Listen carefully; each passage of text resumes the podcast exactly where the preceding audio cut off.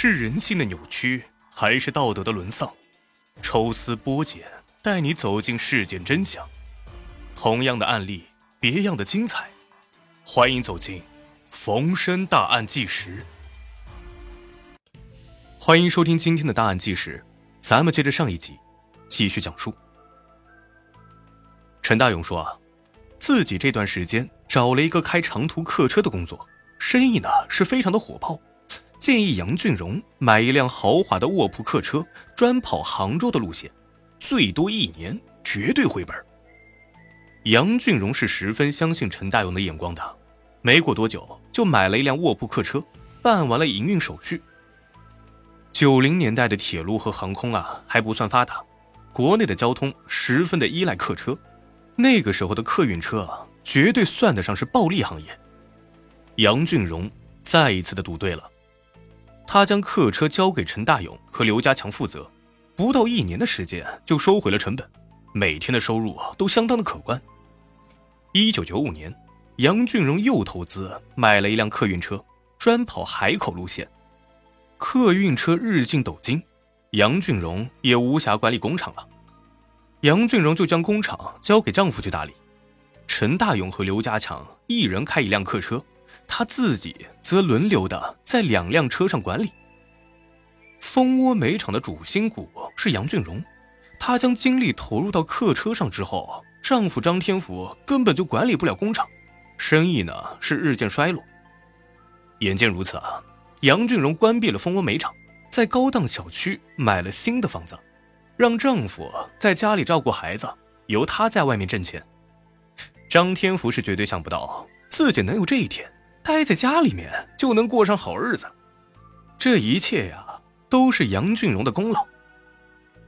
杨俊荣本来就长得漂亮，频繁去杭州之后，更是学到了大城市的女性的穿衣打扮，整个人变得是更加的靓丽时尚。陈大勇自第一次见到杨俊荣时就对其爱慕不已，看到杨俊荣打扮一番之后的模样，更是心猿意马，两个人之间的感情十分的微妙。在杨俊荣看来，陈大勇是他生命中最特殊的男人，没有他，自己就不会有如此的好的生活。杨俊荣轮流管理客运车之后，他和陈大勇单独相处的时间变得多了，最终，两个人捅破了那层窗户纸。一九九七年初，杨俊荣买了一套房子送给了陈大勇，每次出车回来。他都会来陈大勇的家里缠绵一番，然后才回到自己家。杨俊荣和陈大勇如胶似漆，对专跑海口刘家强的那辆车管理就有所放松了。刘家强这个人也不是本分人，不但偷偷捞钱拉客，还不积极，客车的盈利不断下降，引起了杨俊荣的注意。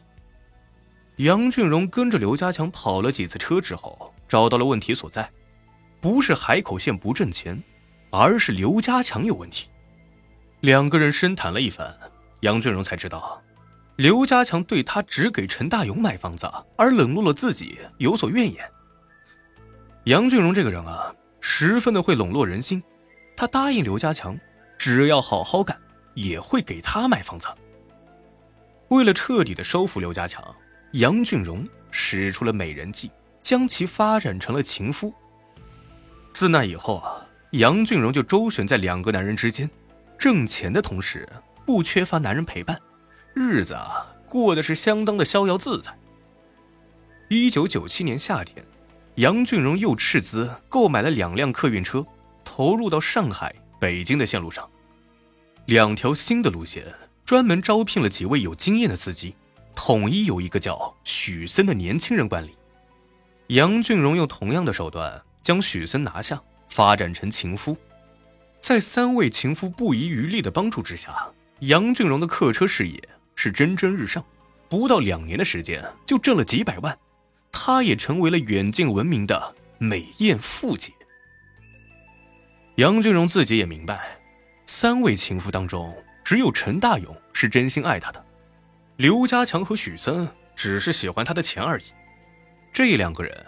只要没有和杨俊荣在一起，就经常会去娱乐场所寻欢，甚至还在暗地里养了情人。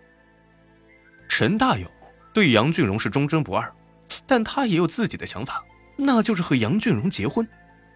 陈大勇是不止一次的提及此事，让杨俊荣赶紧的离婚。杨俊荣想的比较明白，离婚与否无关痛痒，自己有钱，在外面也不缺男人，家里呢也有丈夫照看孩子，一切都在掌控之中，那何必要改呢？杨俊荣迟迟不离婚，让陈大勇是十分的苦恼。他也知道杨俊荣也有其他的情妇。内心不吃醋那是假的。那如果自己和杨俊荣结婚了，就能够名正言顺的独占他了呀。一九九九年，陈大勇逼迫杨俊荣说道：“如果你还不离婚，我就不开车了。”杨俊荣呢，不想失去陈大勇，再三斟酌之下，终于是点头答应了。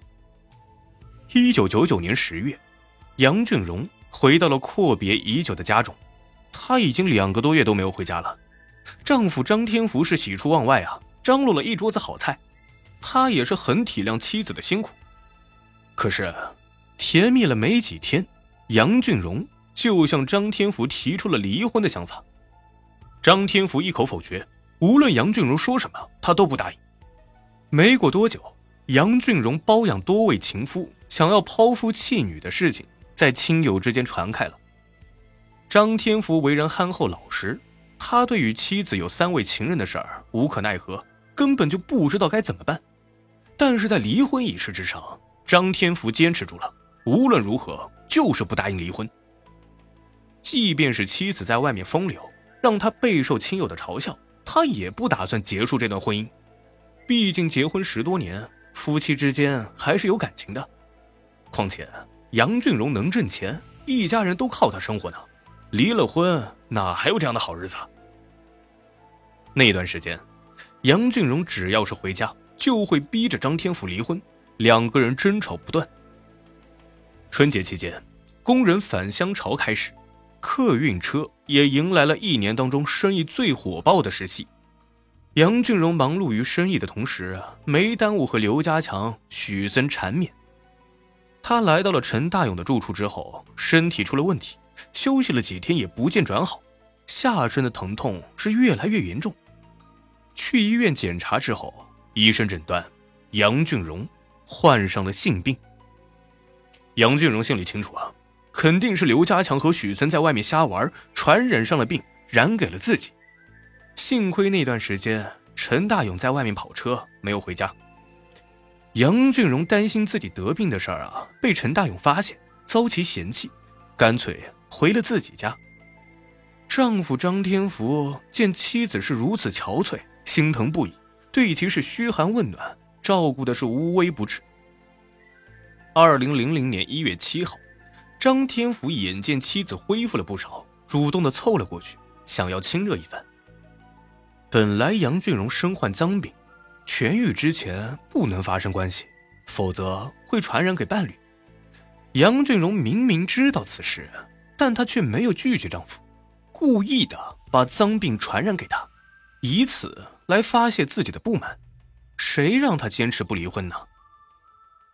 果然，张天福中招了。确诊之后，张天福稍加思索就明白了，这个病是妻子传给他的。张天福找到了杨俊荣，怒问：“你为什么要害我？”杨俊荣冷笑道：“你活该，都是你自找的。”我强迫过你吗？张天福不好意思去正规的医院治病，从江湖郎中那儿搞来了一些偏方，这不但没有治好病，还受了不少的罪。最后没办法，他只好外出求医。